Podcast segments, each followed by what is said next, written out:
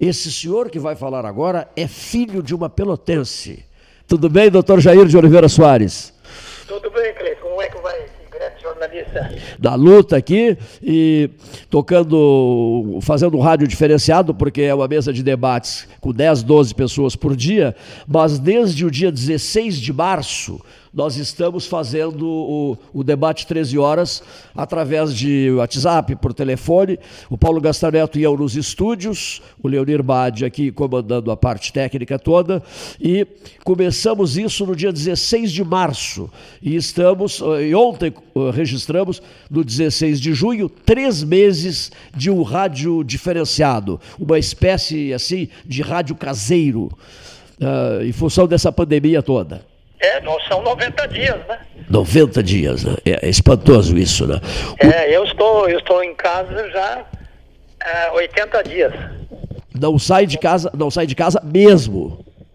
Não, não saio porque eu estou no alto risco, né? Sim. Essa pandemia, o nome mesmo é, é interessante, né? Porque é uma pandemia. Ninguém sabe nada sobre ela. A OMS diz uma coisa. A unidade europeia ontem, os jornais publicaram, as rádios, a TV, que criou um, uma desinformação à Organização Mundial de Saúde, ao invés de informar. Uma hora ela diz que é necessário usar máscara, outra hora diz que não é necessário. Outra hora ela libera a cloroquina, a hidroxicloroquina, e outra hora ela desaprova. E a medicina sabe que esse é um vírus da influenza, né? Nós tivemos aqui no estado, não sei se é claro, as pessoas não se recordam, eu fui secretário de Estado da Saúde no governo Euclides Trequeira, de 1971 a 1979.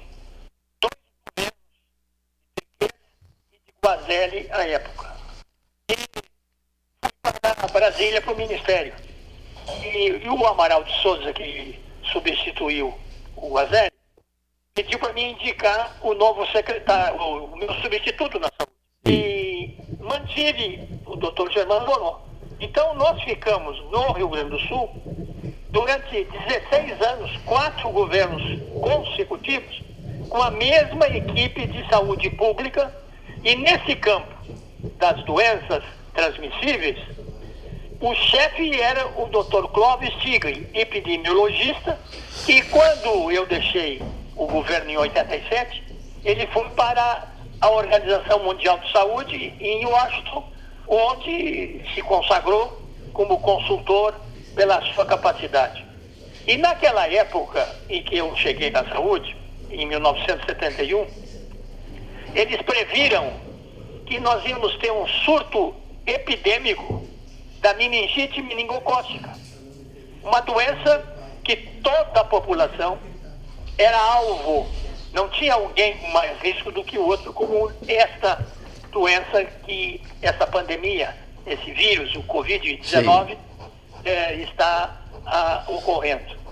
Mas nós tivemos alguns cuidados, cuidados muito interessantes Médica do Rio Grande do Sul para esses profissionais da área da informação. E eles então receberam toda a linguagem sanitária, o que era uma epidemia, o que era uma endemia, o que é uma pandemia, enfim, quais são as vacinas disponíveis, enfim, para poderem né, levar a notícia, a informação é, imparcial, honesta, discreta, é, sem criar pânico. Sim. E adotamos um boletim todas as sextas-feiras para poder dar a incidência da doença. E não fechamos nada, as aulas continuaram, tudo continuou normal. E, claro, tinha vacina. Importamos, o Ministério não tinha vacina, mas o Rio Grande do Sul importou diretamente de Paris, do Instituto Merrier, na França, a vacina contra a meningite meningocócica e a medicação de contato. Ah. aquelas pessoas que não contraíram, mas tiveram contato com aquelas que já estavam com a meningite. Enfim, vencemos. Posteriormente, teve um outro médico que foi secretário da Saúde, hoje é deputado federal, Osmar Terra, que ficou também oito anos na Secretaria de Saúde. E ele defende a mesma coisa que eu estou lhe falando, a respeito da pandemia atual.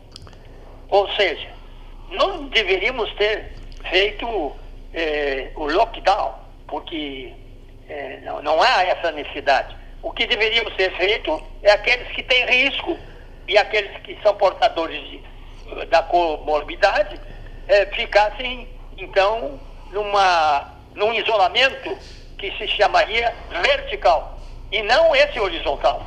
Mas a coisa está andando e, e, e pior, né? E não se, não se tem perspectiva, porque dia 20 agora de junho, nesse mês, começa o inverno. E o, é. o que se sabe do pouco sobre a pandemia, sobre o Covid-19, é que ele não gosta do frio. Aliás, que ele gosta do frio. Gosta de atacar no frio. Né? Ele gosta de atacar no frio. Então, nós não podemos é, avaliar ainda o que, que vai ocorrer. Porque sem a vacina e sem ter essa imunização é, de manada, como chamo, um passar para o outro e atingir um percentual acima de 90%, é muito difícil com uma, um isolamento, uma quarentena é, horizontal. É muito difícil. Então a situação aí, ela está a requerer eh, de nós, principalmente aqueles que são de alto risco, que é o meu caso, é usar máscara, é lavar as mãos, é cuidar para não entrar na casa com os sapatos que vêm da rua, comprar tapete esse que já tem água sanitária, a gente bota diariamente, enfim, é uma série de cuidados que são necessários, né? E, e a máscara é importante, porque o vírus está no ar, né? É. É, entra pelos olhos, pelo nariz e pela boca. É. Agora, governador é, Paulo Gastal Neto, que trabalha aqui junto com o Cleito, uma boa tarde para o senhor, satisfação em, falar com, com, com, o senhor. O senhor dá um exemplo que vai na, exatamente na contramão daquilo que o país, de certa maneira, está adotando. O senhor disse que tinha uma equipe técnica no, na Secretaria de Saúde durante pelo menos 16 anos. E isso é, é muito positivo no que diz respeito a, a lidar com uma, uma pauta tão importante que é a saúde. No caso, o Brasil está mudando ministro da Saúde a cada. Ao contrário, a cada dois, três meses, quatro meses, agora nem ministro uh, tem. Então, é muito complicado nesse momento. Amigo Paulo, o problema que eu vou lhe resumir no seguinte: não são todos os governos que têm o cuidado com a saúde. Não são todos os governos que investem na saúde. Então, se não há essa intimidade com a saúde, essa prioridade com a saúde, se cada governo que vem e cada ministro que muda, a política nacional de saúde é feita de um jeito, não olham para o passado, não, há, não olham para a história, porque uma coisa, você falar na gripe espanhola, no século retrasado, é uma coisa. A gripe espanhola, nós não tínhamos ainda antibióticos. A gripe espanhola, o, o diagnóstico era totalmente diferenciado. Hoje a tecnologia, com esses equipamentos de diagnóstico, eletromiógrafo, tomografia, ultrassonografia, enfim, hoje é, o diagnóstico é muito bom. Mas o que é preciso?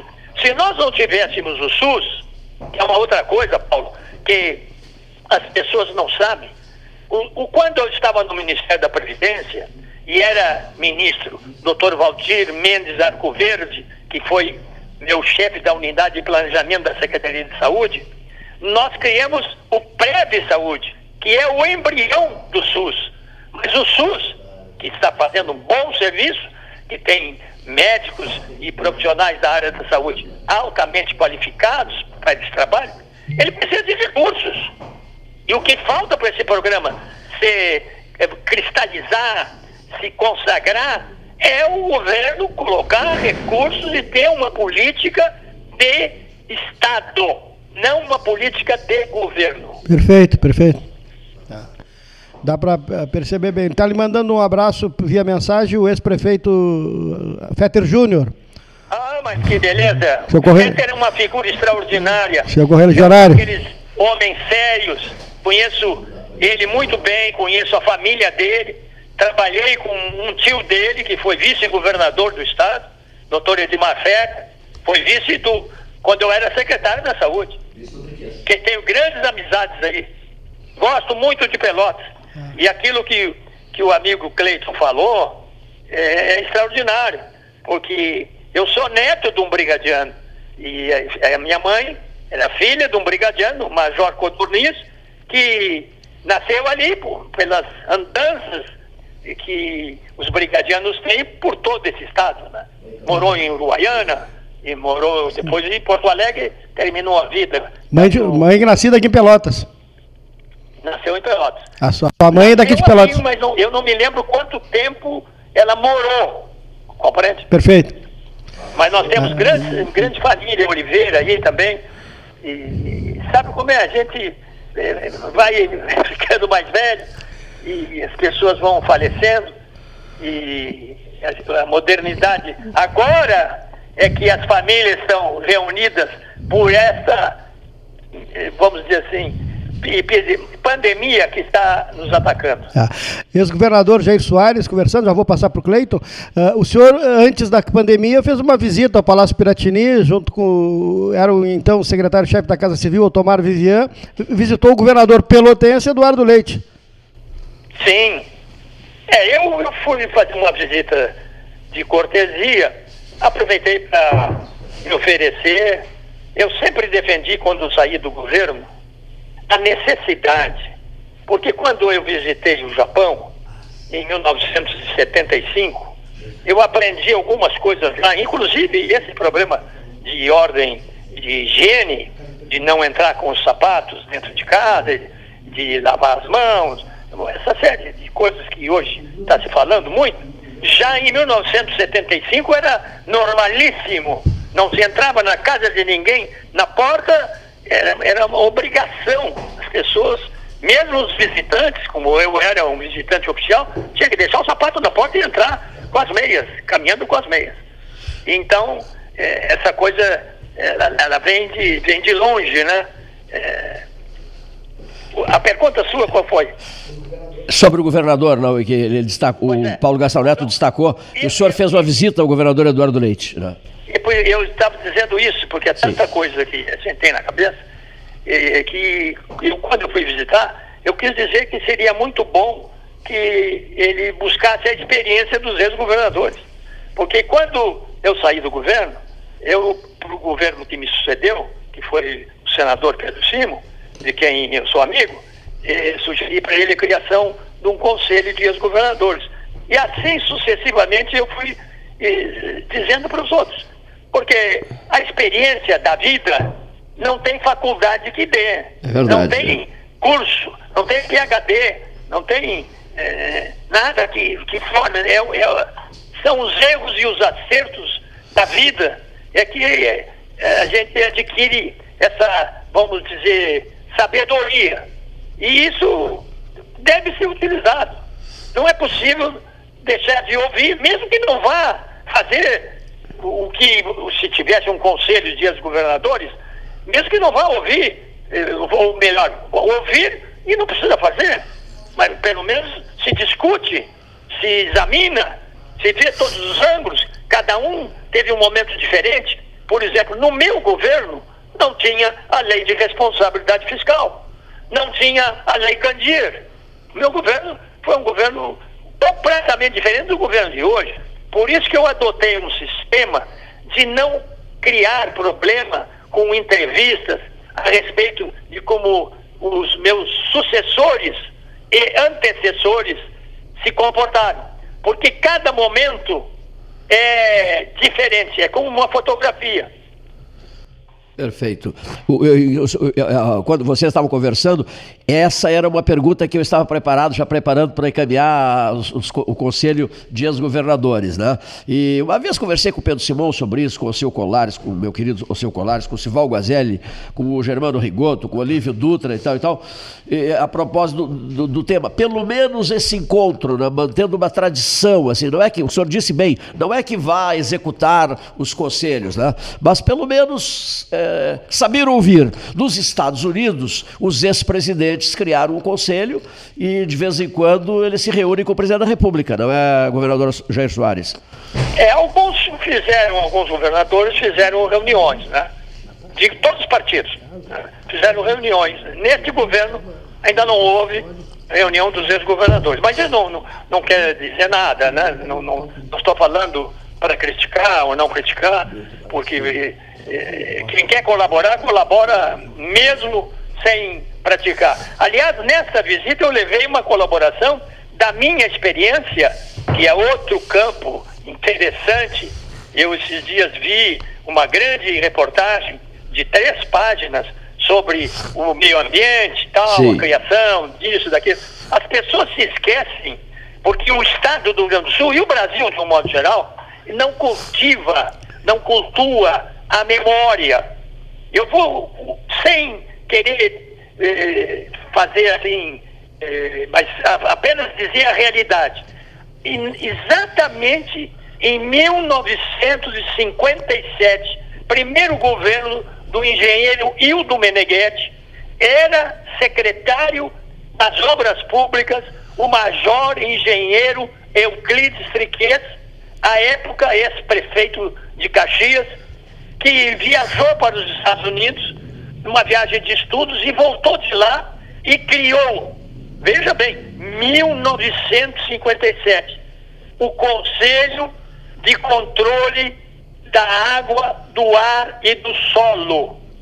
Quando o PERAC me convidou, aliás, quando o Triquês, eu no governo PERAC, secretário de Estado da Administração, me convidou para ir para a Secretaria da Saúde, eu pedi para o governador Perac que passasse esse acervo do Conselho de Controle da Água, do Ar e do Solo para a Secretaria de Saúde. E lá, então, em 1973, 74, 75, nós criamos a Coordenadoria de Controle do Equilíbrio Ecológico, que foi eh, chefiada pelo médico sanitarista, que hoje é, está na Organização Mundial de Saúde, Dr. Jorge Ossanai. Então, veja, essas coisas não está escrito em lugar nenhum. Eu fiz um livro e depois escrevi outro, justamente por isto, porque as pessoas esquecem, não sabem da história, como isso vem vindo. E tem governos que trancam. Veja, uma outra coisa interessante, nós tínhamos um laboratório farmacêutico do Estado criado no governo Euclides Triquez, quando eu estava na saúde.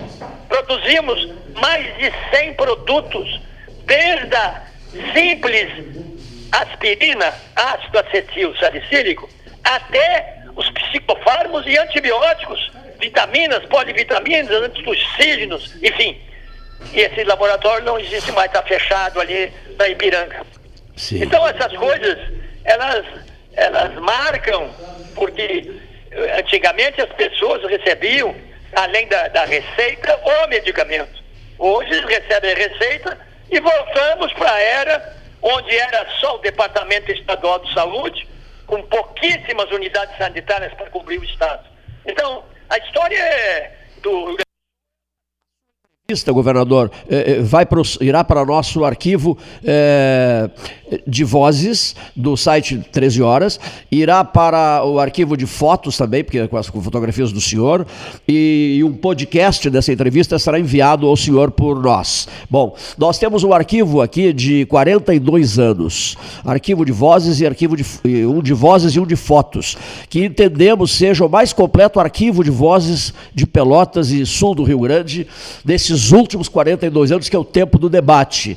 Quando o senhor falava agora, se manifestava sobre isso, a questão da memória, é uma das razões minhas de viver, sabe? Cuidar da memória do Rio Grande cuidar e levar isso muito a sério.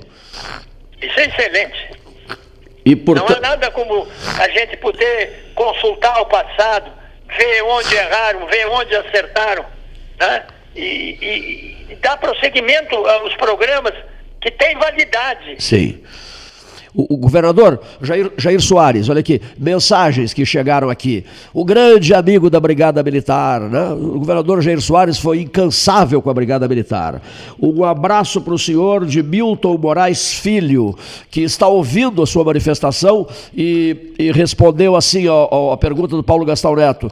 O pai também está quieto em casa na fase de, de, dessa pandemia, mas antes da pandemia, indo, indo trabalhar no, no, tranquilamente no seu consultório e agora. Milton Martins. O doutor, isso, doutor Milton Martins. Trabalhou comigo na saúde, foi meu delegado de saúde e trabalhou comigo como secretário lá no Ministério da Previdência e Assistência Social. Um grande jogador de, de futebol. O filho dele, o, o Bola, né? O, bo, o Bocha, o Bocha, o Bocha. Bocha, Bocha, isso aí. a Brigada Militar. Quando o senhor convi... Estou falando com o amigo e os amigos da Rádio Cultura aí, da Rádio... Universidade Católica de Pelotas. Da Universidade Católica. E olhando para um quadro que eu tenho aqui na minha casa, da primeira visita que eu fiz na Academia Militar, da Brigada Militar. O tempo que ainda, para entrar na brigada, tinha que fazer, começava como aspirante, depois como primeiro, segundo tenente, primeiro tenente, e depois que chegava capitão. Hoje o ingresso é em capitão e tem que ter o curso de direito. Eu sou brigadiano apaisano. Eu fiz para a brigada o que deveria ter continuado. Para os senhores que estão me entrevistando e participam desse programa, para aqueles que estão me ouvindo, aqueles eh, da antiga Brigada Militar sabem, nós tínhamos um efetivo de 33 mil homens. Além disso, nós fizemos um programa que pagava para o PM no nível 1, na, na entrada, 10 salários mínimos. Dá para acreditar numa coisa dessa? Meu Deus. Isso. E, e, mais do que isso. 83, 87. 1983. 83, mais do que isso. Ah. Além de dar. Aliás, o Maurício Cirossi, jornalista já falecido, ele me sugeriu antes de eu assumir, porque eu me elegi em 1982, em novembro, no dia 15. Era uma eleição com voto vinculado. Participaram dessa eleição o senador Pedro Simon, o, o ex-governador Colares e o ex-governador Olívio Dutra. E eu venci essa eleição. Antes, teve uma prévia que Sim. participaram o vice-governador Otávio Germano e o deputado federal, presidente da Câmara, Nelson Marquesan. E essa prévia foi para escolher o candidato que ia enfrentar esses três candidatos que eu acabo de citar. E eu venci essa eleição, uma eleição direta. E para ver o seguinte, a coisa sempre, é, a história é pendular. Qual foi a prioridade e, e o mote do meu discurso? Na área eu queria o trinômio, ou seja, educação, saúde e segurança. Para saúde, praticamente não precisava dizer nada, porque durante oito anos e mais os quatro no Ministério, as pessoas sabiam a minha ligação com a saúde. Para a educação, nós fizemos mais de 17 leis, viu? Mais de 17 leis. Leis, assim, algumas já tornaram sem efeito, mas leis que, que vieram é, ao encontro do que o magistério precisava. Aliás, a primeira a, audiência que eu dei para os CEPERGs foi, era a professora Zilá Tota. Professora famosa. A primeira professora no grupo escolar. Grande figura, professora Zilá Matos Tota, se não me engano. É, irmã do doutor Plínio Tota, quem eu Sim. conheci quando era chefe de gabinete do secretário das obras públicas no governo Euclides, do governo Hildo Meneghetti. Doutor então, Hilda. A, a história é, é, muito interessante, né? Governador. Porque, fale. É, o nome Piratini foi iniciativa de Hildo Meneghetti. Sim, Palácio Piratini. Tá? Exatamente. Foi no governo do doutor Hildo que o palácio ganhou o nome de Piratini. Exatamente. Antes, antes era Palácio do Governo. É, o senhor sabe que uh, acho que quase ninguém, pouca gente. Eu andei falando sobre isso recentemente com o José Ivo Sartori, que é muito meu amigo. Nós nos telefonamos com muita frequência.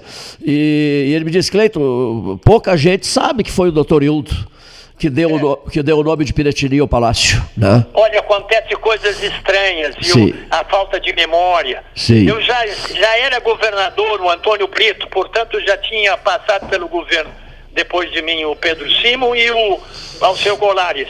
E o Santos Vidarte, repórter fotográfico do jornal Correio do Povo, ele foi na minha casa, estava na frente da minha casa. E eu olhei da, da, do meu escritório assim, e, e, pela trás das grades estava o Santos Vidarte, e eu perguntei, ô Santos, está perdido? E ele disse assim, não, eu quero falar com o senhor. Tá bom, eu fui lá, abri o portão, ele entrou, disse, o que, que é? Não, vim tirar uma fotografia, o governador Antônio Brito quer botar no Marques a galeria dos ex-governadores. Eu digo, não, mas pega no palácio. Não, o palácio não tem nada. Não tem fotografia de ninguém. Mas que barbaridade. Tá então, eu vou lhe dar a fotografia oficial quando eu era governador, porque agora já passaram 12 anos que eu não estou mais no governo, já envelheci, vou dar aquela fotografia, você reproduz e depois me dá. É por isso que eu escrevi o livro, Cleiton. Eu quero, eu, eu quero receber esse livro aí. Eu vou lhe mandar. Sabe quem está me mandando? Eu vou mandar esse e o outro. Senhor... Desse eu tenho muito pouco, mas Sim. o outro eu vou mandar mais números o senhor distribuir para esses que estão aí, o Paulo e outros jornalistas. Enfim, e se quiserem mais, é só vir buscar aqui. Olha aqui, eu vou fazer o seguinte: eu troco, eu tro vamos trocar. O senhor manda os livros e eu mando a, a, a, é, pessegada, né? É, passa de pêssego. Passa, passa de pêssego. Né? Livros por passas de pêssego. O senhor é apaixonado por passas de pêssego, né, governador Jair Soares? É, porque aliás, todos os doces de Pelotas. Né? É mesmo? É. Tem, tem tradição, né? o, brossa, o Brossar adorava. de doce aí. O Brossar adorava os doces de Pelotas. Ah, pois já me mandou as fotos, gostei é. muito. Ele, ele recebendo o, Mário Soares e o, e o, e o ministro Teori Zavascki. É, o e, o, e me dou bem com o filho dele, e o, e o, e o Paulo Brossaro, de Bagé, até, até o ano retrasado, mantínhamos mensalmente uma janta numa confraria. Que maravilha. Ele, o, o ex-deputado Jorge Wecht, o ex-senador eh, Nelson Vetequim, o médico Rolf Zelmanovic, que morou, veio, ele é, é alemão, alemão que veio na guerra e, e, a família entrou por Rio Grande. Então, a história é muito bonita, né? O, almo o almoço nosso no Bavária, o Mozart Vitor Russumano, presente, e é, é, comemos o camarão à baiana, mas antes do almoço ele comeu seis doces. e a dona Lúcia dizia, a dona Lúcia dizia, Paulo, pelo amor de Deus, doce é depois, Paulo. Ele disse, não, mas eu não resisto aos doces de Pelotas. É verdade. Comeu. Bom, aproveitando o embalo aqui, é, o Paulo Gastão Neto já, já disse que o ex-prefeito Adolfo Antônio Fetter Júnior está ouvindo o senhor, ex-deputado federal, né, ex-secretário de Estado, e Adolfo Antônio Fetter ouvindo o ex-governador Jair de Oliveira Soares. O outro senhor que, por sinal, nosso amigo comum, é, que disse assim: eu, eu, eu sou amicíssimo do Jair, nós nos telefonamos muito e nos visitamos muito quando eu era governador do Piauí e o Jair, governador do Rio Grande do Sul. O Hugo, Hugo Napoleão, Hugo Napoleão, o advogado de Juscelino Kubitschek de Oliveira. É, é, nós temos passagens muito boas. Eu visitei muito Piauí, Teresina, e é uma cidade quentíssima, né? Ele é uma figura extraordinária é culto, é um homem inteligente, foi um grande governador, um grande senador e, está atuando ainda na advocacia e trabalha, mas ele é mais moço que eu. Filho, ele, não, ele é filho do primeiro embaixador do Brasil na China. Exatamente. É. Ele tem um tom de diplomata, viu? Sempre a conversa dele é agradável. Isso mesmo. É, é pausada, é, ele pensa antes de falar. É, ele, como diria doutor Alfredo Steinbrück, Sim. o pensamento dele está um quilômetro na frente da ponta da língua. Que maravilha. Olha aqui, é uma ele, coisa boa, né? Essa é maravilhosa. Ele, ele é um diplomata, sim, né? filho de diplomata, mas com todo o estilo do diplomata. Ele, ele encontrou-se com o presidente, com o presidente Bush no passado, né? E, o Bush pai, né? E conversaram muito e tal. Aí ele disse: o meu pai e, e o seu pai se correspondiam muito e se correspondem ainda. O embaixador brasileiro em Pequim se correspondia muito com, com o presidente e com a primeira dama, a dona Bárbara, né? E eu sei que aí, aí Bárbara Bush, aí esticaram a conversa, né? E, e, e, o, e, o, e, o, e o nosso prezadíssimo Hugo Napoleão tomou conta da, da cerimônia. Né? O presidente Bush só queria conversar com ele, o presidente George Herbert Walker Bush, o Bush pai. É, sim, o pai dele. Eu, ele, nós fazemos parte de um, uma não é uma conferência, é um grupo Sim. que nasceu em São Paulo, liderado por um colega nosso também, ex-deputado, o Paulo Lima, e o Hugo Napoleão faz parte, e eu faço parte desse grupo. Tem 500 integrantes desse grupo no WhatsApp, e nós conversamos muito no WhatsApp. Eu... Então, eh, eu tenho uma boa amizade com o Hugo Napoleão, passamos momentos políticos históricos na sucessão do presidente Figueiredo. Eu, e, e nós, nós estamos todos a favor de uma, uma solução que poderia ser com o vice-presidente da República, Aureliano Chaves, ou com o Andreasa, ou com o Ludwig, ou com o Jairo Passarinho, mas nunca com o Maluf. É, eu lembro disso. E aí acabamos, eu acabei, estava no governo, é, votando e trabalhando pelo Tancredo Neves contra o Maluf, que era do meu partido, mas eu nunca é, afinei com os métodos dele. Um dia eu contei para o Nelson, que nos frequentava muito aqui no debate no Salão Amarelo, que receberá em breve o senhor aqui, o Nelson Filho, e eu disse: Olha, eu tenho detalhes e minúcias de detalhes do desejo do doutor Tancredo que queria o Nelson Marquesan, pai, no caso, o Nelson Marquesan de vice. Mas o geral, Sim, isso é verdade. E o geral Figueiredo não deu soco na mesa, disse, sob hipótese nenhuma. E o Marquesan disse assim: Mas eu seria um dos nossos presidentes, no novo governo, né? E, e, o Figueiredo engrossou e não houve jeito de, de aceitar. Essa história foi contada no passado para nós pelo próprio Marquesan, lá no Santa Maria, 13 horas que a gente fez. Lá no teatro, no Teatro 13 de Maio, lá em Santa Maria, da Boca do Monte. Mais uma, é, eu fui muito amigo do, do Nelson Marquesan, fomos, ele participou no governo do Euclides Tequense como secretário de Trabalho e Ação Social. Isso mesmo. E eu, mesmo.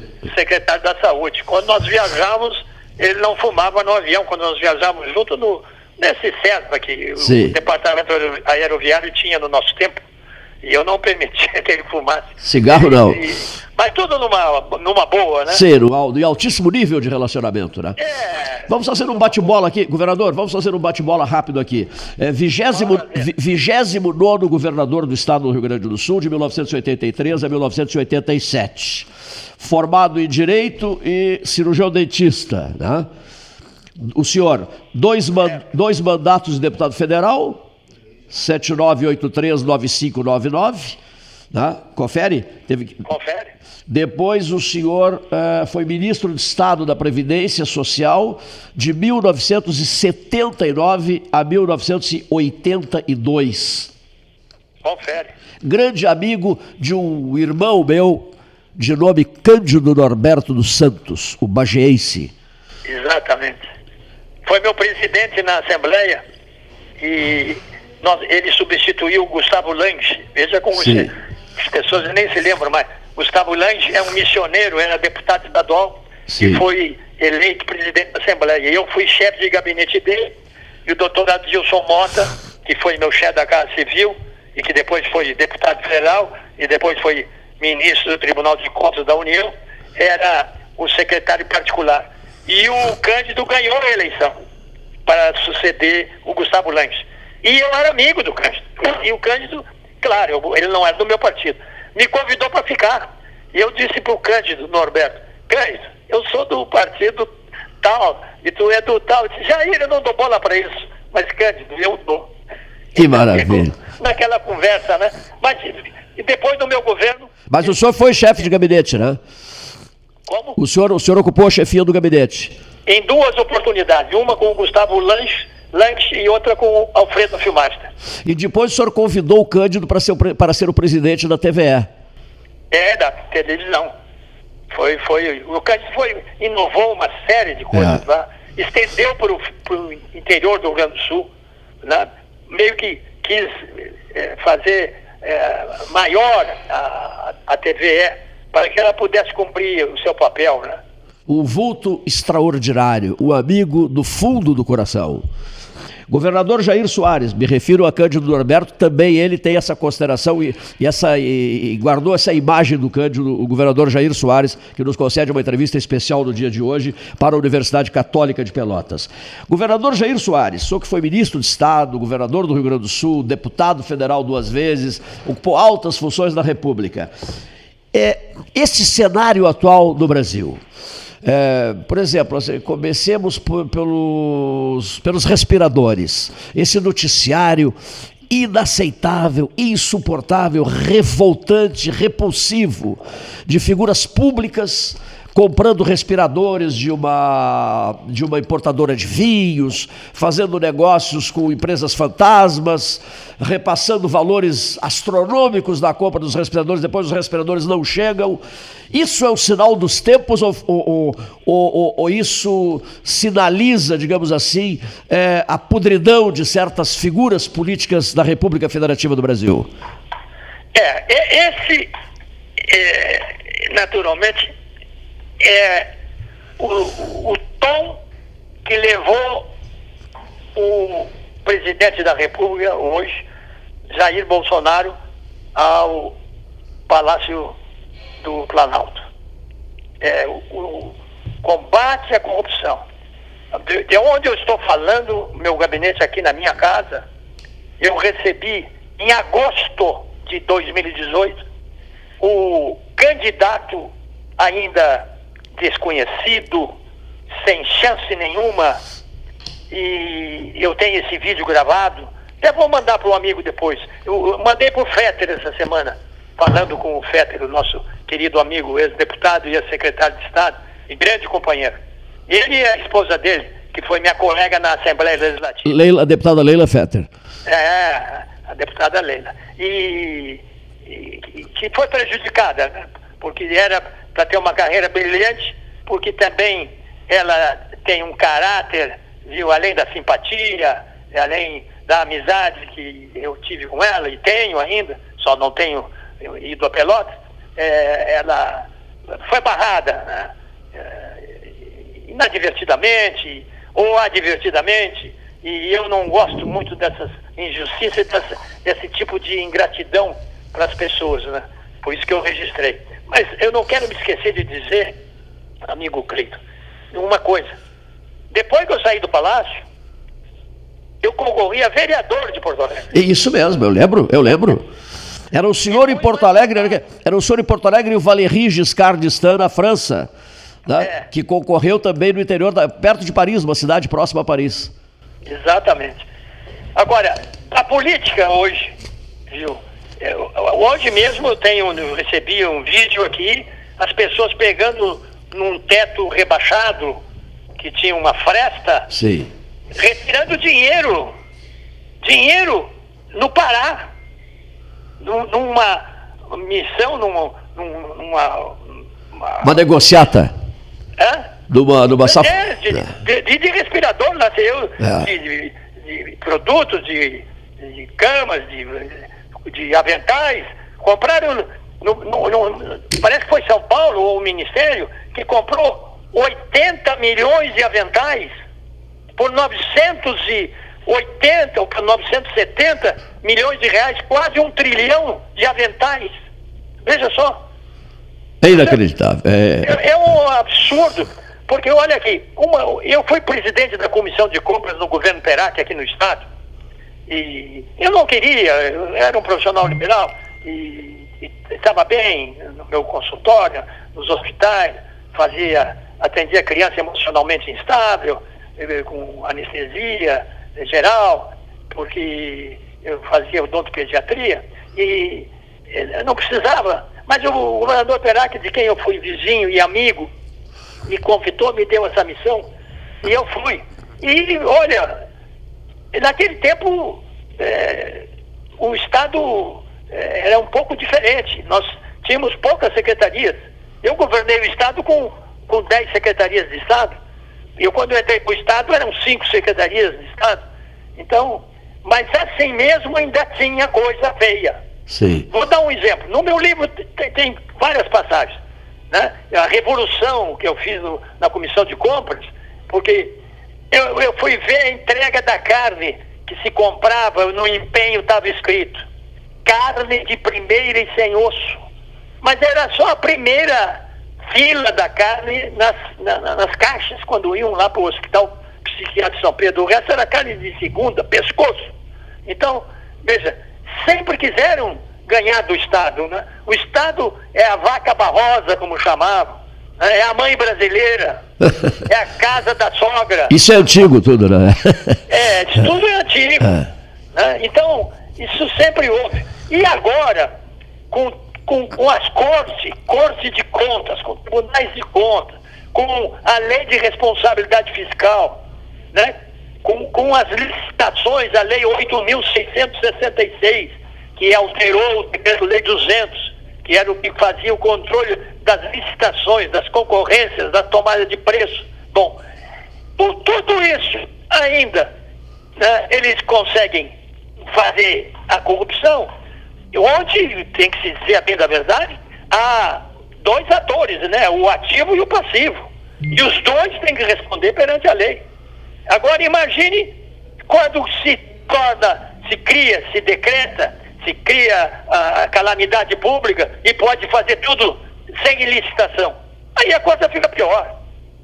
Então, esse aí é o grande problema que está dando um trabalho para a Polícia Federal, que vai dar um trabalho que não é concomitante, essas compras não são acompanhadas. Eu, no meu livro, você vai ver um, um depoimento do presidente do Tribunal de Contas, doutor Eurico Trindade Neves, que diz: esse foi o único que veio aqui buscar para fazer concomitantemente as compras. Quer dizer, Sim. nós fazemos a concorrência, acompanhado do Tribunal de Contas através de uma seccional, e eles aprovavam ou não na hora aquilo que estava se fazendo. Porque fazer a posteriori e depois julgar, depois de anos, aquelas administrações, aí é impossível. É. Governador, Brasília está mandando dinheiro para o país inteiro, para os estados todos da federação, Olha, né? Só para o Covid-19, é. quase 300 bilhões. Quase 300 bilhões. Não tem o um número exato, mas fica próximo. E vai mais. E acho, e acho que é o seguinte, uma coisa que eu quero deixar bem claro, para os empresários, principalmente o pequeno empresário, o pequeno empreendedor que está sofrendo, a gente sabe. Acho que o governo daqui a pouco vai ter que emitir. Não importa, o Estado brasileiro tem uma função social, mas aqueles empreendedores, aqueles comerciantes, aqueles industriários, eles não abrem os seus estabelecimentos para fazer a função que é do Estado, que é a função social. Eles abrem para vender e serem remunerados adequadamente dentro dos padrões de mercado. Então, a coisa fica muito difícil, o nosso país está parado, a nossa arrecadação está caindo violentamente no país, no Estado, né? porque veja bem, as, as coisas mudaram. Eu não tinha o S, amigo Cleiton. O ICM até 1989, o ICM era sem o S. O S acrescentou mais 40% na arrecadação.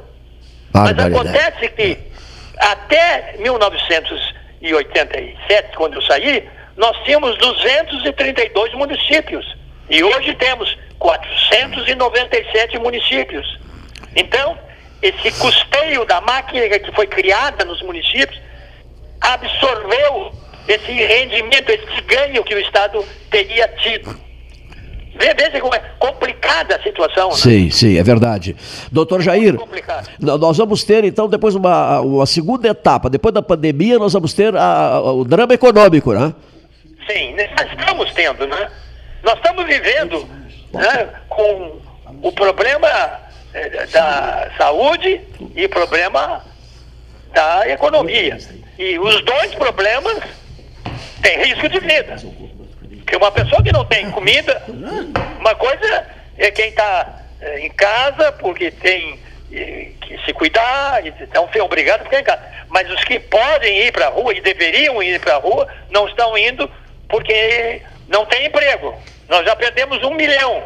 Como o, o governo Bolsonaro, ele já pegou com 13 milhões de desempregados, nós já estamos na casa dos 14 milhões.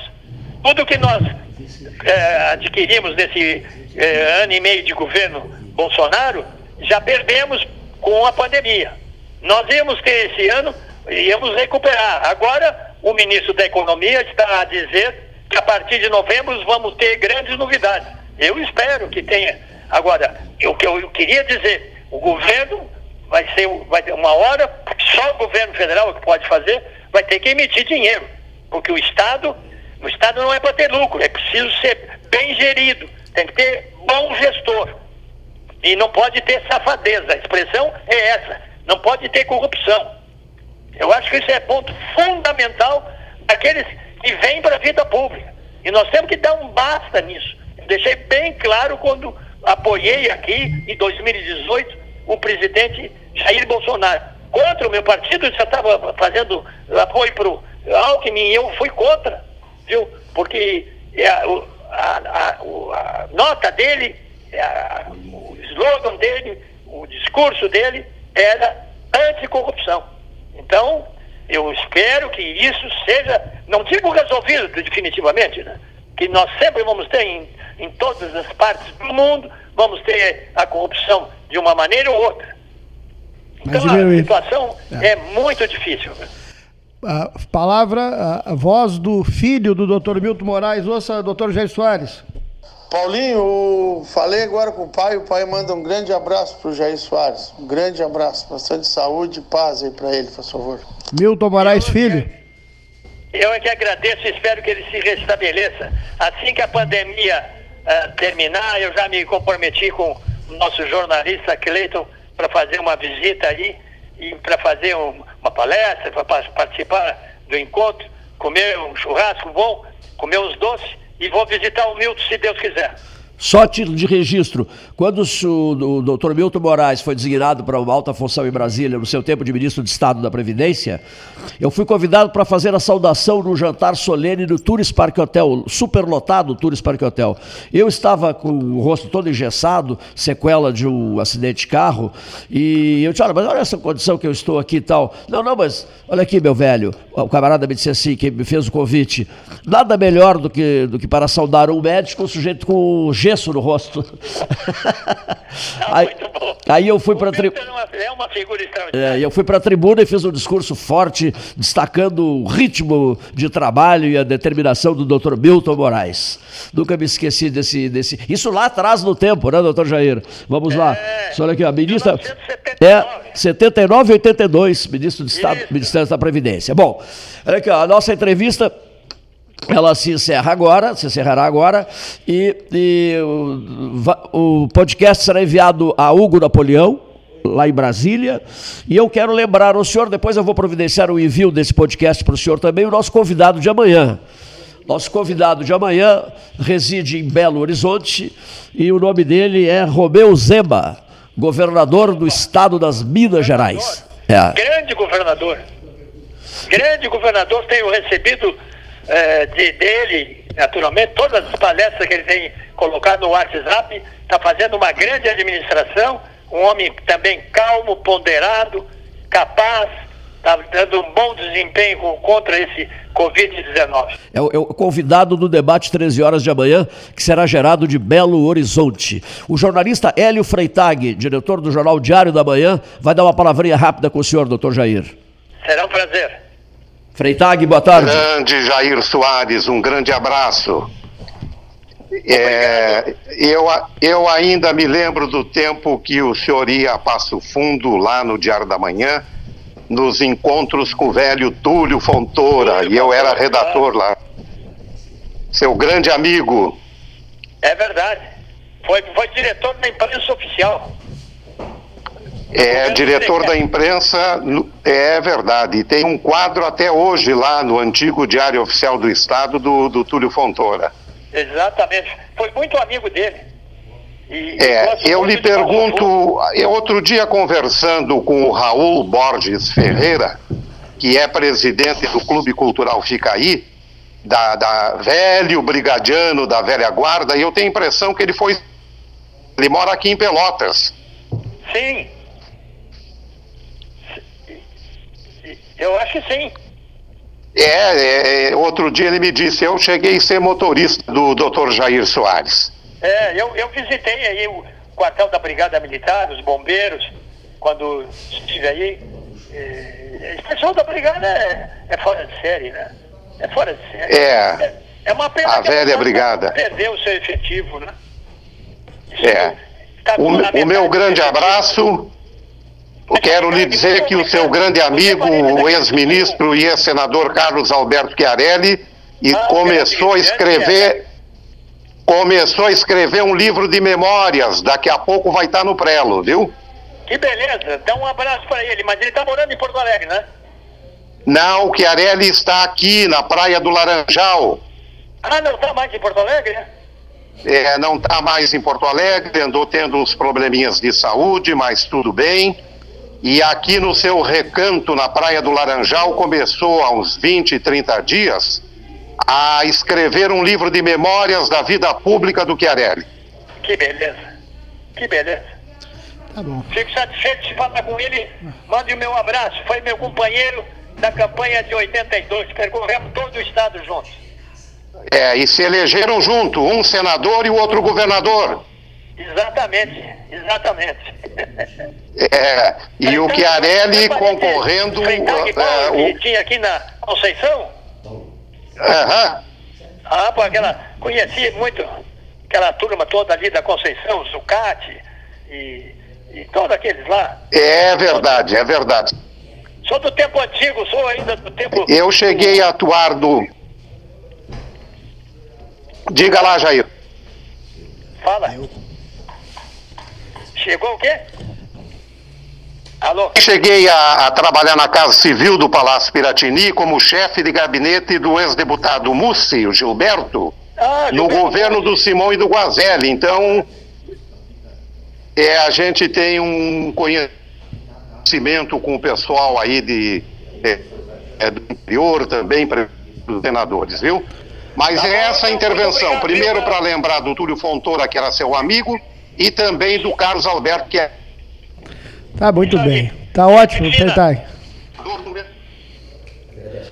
Obrigado. Não, estou lhe ouvindo aqui o Paulo Gastal, em nome do Cleito, então, é, lhe agradecer pelo bate-papo, pela disposição em participar do nosso 13 horas de hoje, é, conversando com os ouvintes aqui da Zona Sul do Estado do Rio Grande do Sul e é, contando histórias né, da sua passagem pelo governo do estado, sua vida pública, que tanto recorda aí os gaúchos, os mais velhos pelo menos, né, doutor Jair Soares. Claro. Eu que fico agradecido e quero dizer o seguinte, agradecido a todos, principalmente para o Cleito, e porque quem provocou tudo isso foi meu querido amigo uh, Fetter Júnior, que me perguntou se podia dar o telefone. Claro que pode. Eu estou sempre à disposição de vocês, sempre que quiserem conversar, estou à disposição. Guardem bem o meu telefone aí, porque eu só guarda, guardarei bem na memória o grande atendimento que vocês me derem, a oportunidade de prestar conta, mesmo que sejam coisas do passado, para essa gente boa de Pelotas. Eu fico muitíssimo agradecido e essa será, digamos assim, a primeira de algumas conversas interessantes. Um grande abraço, doutor Jair. Um grande abraço. Um grande abraço, jornalista Cleito Paulo e todos os ouvintes. Muito um, obrigado. Um abração para o senhor, imensa alegria em estar com o senhor.